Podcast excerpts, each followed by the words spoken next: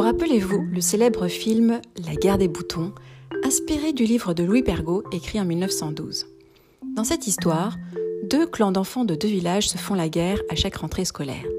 Une année, l'un des clans décide d'arracher les boutons de l'adversaire, un acte aux conséquences terribles pour la victime. Tout d'abord, l'humiliation de devoir tenir sa culotte, et ensuite, la punition infligée par des mères fâchées de devoir recoudre des boutons. Des boutons qui coûtent encore cher en ce début 20e. On l'oublie souvent en raison de sa faible valeur aujourd'hui, mais cet accessoire de mercerie est indispensable dans notre penderie. Et avouons-le que quand on en perd un, on est bien embêté. Bonjour et bienvenue dans ce nouvel épisode du podcast Dessus Dessous. Aujourd'hui, comme vous l'aurez compris, nous allons nous intéresser à l'histoire du bouton et découvrir son rôle et son développement à travers les époques.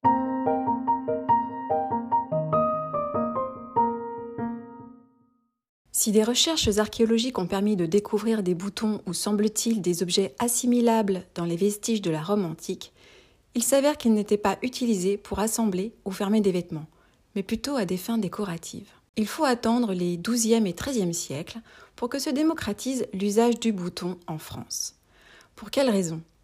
Jusqu'à cette époque, les vêtements de dessous, comme les chemises et les robes, et pour point, l'équivalent de nos doudounes actuelles, étaient larges et s'enfilaient par la tête. Ils étaient ensuite ajustés à l'aide d'une ceinture, d'aiguillettes, des rubans si vous préférez, ou d'épingles. À partir du XIIe siècle, le pourpoint se porte très ajusté, très près du corps. Donc, pour enfiler un tel vêtement, il faut pouvoir l'ouvrir puis le refermer facilement. Le bouton devient donc indispensable. À l'époque, deux corporations sont spécialisées dans la fabrication de boutons à Paris. Les patenotriers, fabricants de chapelets qui produisent des boutons dans des matières animales telles que l'os, l'ivoire, le cuir, la nacre, mais aussi en métal. Et les boutonniers, dont les boutons sont d'archal, un alliage de cuivre et de zinc, mais aussi de cuivre ou de laiton. Ce sont ces derniers qui feront d'ailleurs rayonner le bouton français dans le monde entier jusque dans les années 30. Le bouton remplace donc les épingles qui fermaient les chemises, les tuniques. Il se caractérise par sa forme bombée pour permettre un meilleur passage dans la boutonnière. Il peut même être recouvert du même tissu que le vêtement. Et bien entendu, plus on est fortuné et plus l'on peut se permettre d'avoir des boutons en pierres précieuses, voire en or. Il est alors assimilé à un bijou.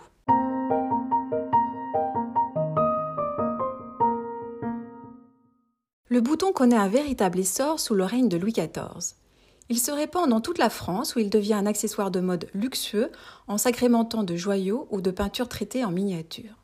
Ces mini-œuvres d'art rappellent des événements marquants. Le bouton devient factice et décoratif.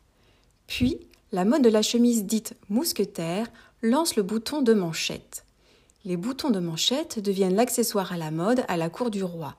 Son cravatier s'assurait d'ailleurs qu'il était parfaitement paré de ses atours, y compris de ses boutons de manchette. Certains domestiques portaient également des boutons de livrée ciselés aux armes de leur maître. C'est aussi à cette époque que l'on instaure l'usage d'un sens de boutonnage en fonction du sexe. Les vêtements des femmes portent les boutons à gauche et les boutonnières à droite, et inversement pour les hommes. L'explication est simple. Les femmes nobles étaient habillées par leurs servantes, alors que les hommes s'habillaient eux-mêmes. Les boutons étaient donc cousus pour que les servantes puissent boutonner plus facilement. Et pour les hommes, le port de l'épée à gauche ne devait pas gêner l'accès à l'arme. Aujourd'hui, cet usage perdure toujours. Chemise, manteau, braguette, etc. Le sens de boutonnage est différent que l'on soit un homme ou une femme.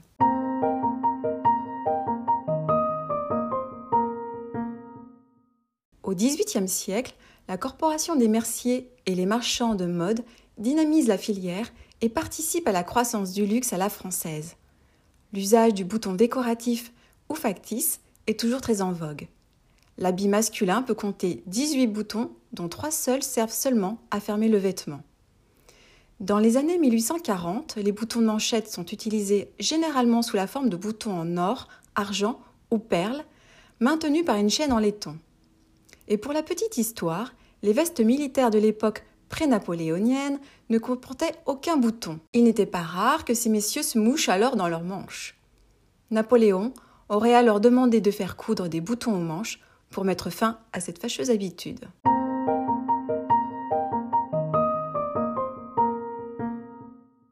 Au cours de la révolution industrielle, le développement de la galvanoplastie de métal précieux permet de développer la production de boutons en masse.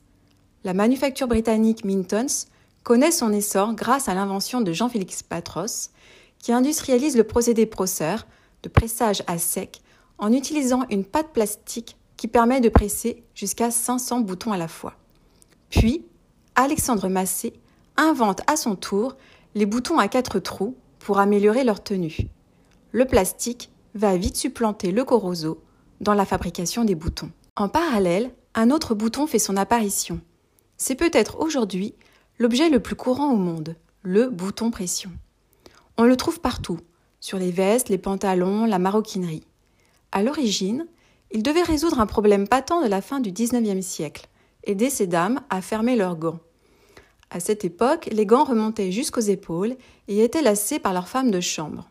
En 1872, à Grenoble, Albert Pierre Raymond et Alexandre Gutin, deux compagnons issus de la célèbre maison Train, fournisseur des gantiers en boutons à coudre et ornements, lance le premier bouton à hélice. Un crochet autoperceur dans le cuir qui peut être intégré d'un seul mouvement circulaire à n'importe quel objet. Puis, le 29 mai 1886, Albert Raymond dépose le brevet du bouton pression. Un nouveau bouton fermoir à ressort pour gants, chaussures et porte-monnaie. Il suffit d'ajuster le bouton sur son support et d'appuyer. La réussite est fulgurante. De l'autre côté de l'Atlantique, aux États-Unis, George Cremens invente une machine de fabrication de boutons de manchette à grande échelle. Néanmoins, l'accessoire reste encore et toujours l'apanage des plus riches. La mode du poignet de chemise mousquetaire va grandement participer à l'essor du bouton de manchette. Dans le même temps, l'apparition de matériaux moins onéreux comme l'acier ou l'émail permet tout de même de les populariser. Ils connaissent leur apogée au cours des années 20 sous l'impulsion des grands bijoutiers et designers. Dans les années 50, on injecte du nylon dans les moules pour produire à plus grande échelle. Et ils servent même aux espions pendant la guerre froide. Enfin, l'arrivée de la chemise à boutons incorporée dans les années 70 va mettre fin à cet accessoire élégant.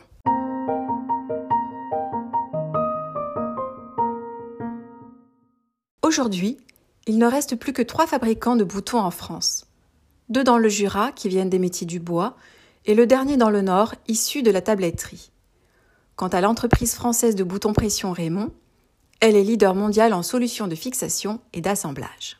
Désormais, les boutons sont en majorité en polyester et proviennent d'Asie. Ce sont des éléments de mercerie peu chers et faciles à remplacer.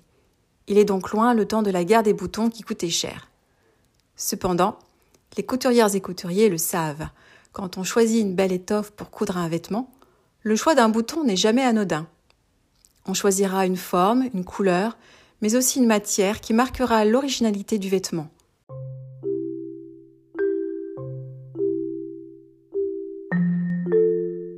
Notre épisode sur les boutons prend fin.